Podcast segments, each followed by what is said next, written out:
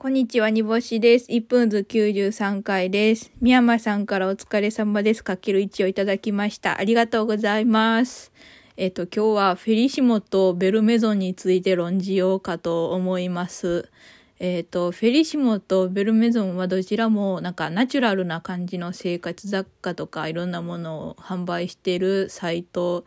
だと思うんですけど、なんか、その、なんとなくやっぱなんか似てる二つだなと思ってて、ベルメゾンとフェリシモは。なんか、ベルメゾン、フェルシモってなんかこう、人間の生活に欠かせない二大巨頭なんかなと思ってて、この二つだったら多分人間ってすごい質の高い生活ができるんじゃないかと思ってるような感じです。で、ベルメゾンは自分のイメージで言うと、すごく広い範囲の人間が生きやすくなるために、えっと、もう試行錯誤したものを売っていて、えー、幅広いターゲット人をターゲットにしているけども、でも芯はすごい強い。で、で、あの、フェリーシモは結構攻めてる時もあって、なんか、攻めてるけど、